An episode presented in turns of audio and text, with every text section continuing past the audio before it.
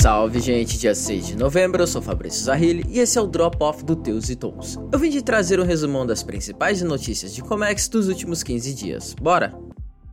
E começando pela exportação marítima, o governo federal flexibilizou o Programa de Financiamento às Exportações, PROEX, para simplificar os processos de exportação, especialmente para os produtos de alto valor agregado, com o objetivo de aumentar a competitividade dos produtos brasileiros no exterior, permitindo a aprovação após a efetivação das exportações. Imbituba está recebendo navios que foram desviados de navegantes por causa do fechamento do canal de acesso devido às fortes e constantes chuvas que assolam Santa Catarina, que por sinal deram só uma trégua leve e já tivemos a passagem de outro ciclone extratropical.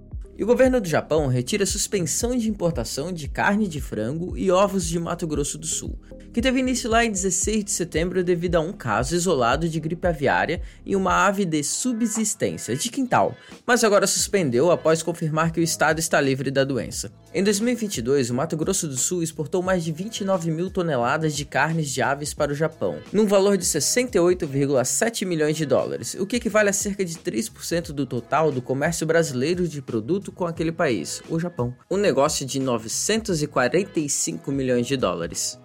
Já falando de importação marítima, começando pela Ásia, a ocupação dos navios permanece próxima a 90%, com uma certa tranquilidade em novos bookings, com previsão de que o valor dos fretes continue subindo durante o mês de novembro e com uma previsão de blank sailings para a semana 46 e 47. E também está previsto um navio extra para a semana 46 saindo de Xangai, Ningbo e Shenzhen. Já na Europa, o porto de Antuérpia está com o pátio AGW Antwerp Gateways, operando entre 60% e 55%, com os plugs frigoríficos com 50% a 55% de utilização. Já a parte vazia do pátio está entre 45% e 50%. O terminal também recebeu três pórticos adicionais que já estão operando totalmente. Já o porto de London Gateway se mantém na casa de 55% de utilização, o terminal superou rapidamente os atrasos causados pela interrupção da estação piloto no final de semana passado. Todos os navios então já voltaram a atracar na chegada rapidamente. E vamos de aéreo. O mês de novembro se inicia com um leve aumento nos fretes de origem Américas, devido ao aumento do volume de cargas, especialmente vindos da Ásia. Já a Latam iniciou semana passada o serviço direto entre Confins e Belo Horizonte e Santiago, no Chile, e a rota terá três voos por semana. E o espaço aéreo próximo à região de Israel segue restringindo alguns voos e rotas devido a situações de conflito, o que pode acarretar atrasos em alguns voos. Apesar do conflito entre Israel e Palestina, os níveis de frete aéreo seguem estáveis na maioria dos mercados europeus para esse início de novembro, mas também há a possibilidade de reajustes, especialmente no custo de combustível, pois o Oriente Médio é responsável por grande parte do abastecimento de petróleo nos países da Europa. E também pode ocorrer também algumas mudanças de rota e de tempo de trânsito total de voos em serviços que passam pelo espaço aéreo da região. Já as companhias aéreas norte-americanas sofrem com overbookings e atrasos em voos de conexões. E foi iniciado o serviço da ITA conectando o aeroporto do Galeão, no Rio de Janeiro, para Roma, Itália. O serviço contará com voos diários entre os países. Já a companhia aérea South African Airways, a SAA, retomou nesta semana seu serviço que conecta Joanesburgo e São Paulo com duas frequências semanais.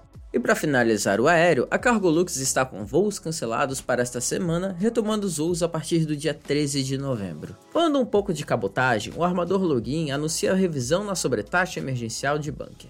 No último período apurado, o preço do bunker, assim como a taxa de câmbio, apresentou uma variação ao longo dos últimos dois meses. Esse cenário resultou em um aumento no custo final. Desta forma, a partir do dia 15 de novembro, considerando o ATA do navio nessa data, serão reajustados os valores da sobretaxa aplicados à cabotagem em 10,83%.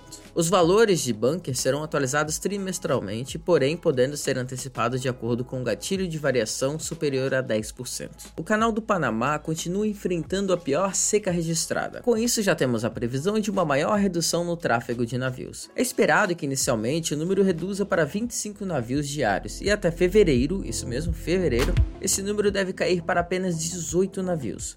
Para comparar, em 2022, o número de navios que passavam pelo canal era uma média de 39 travessias.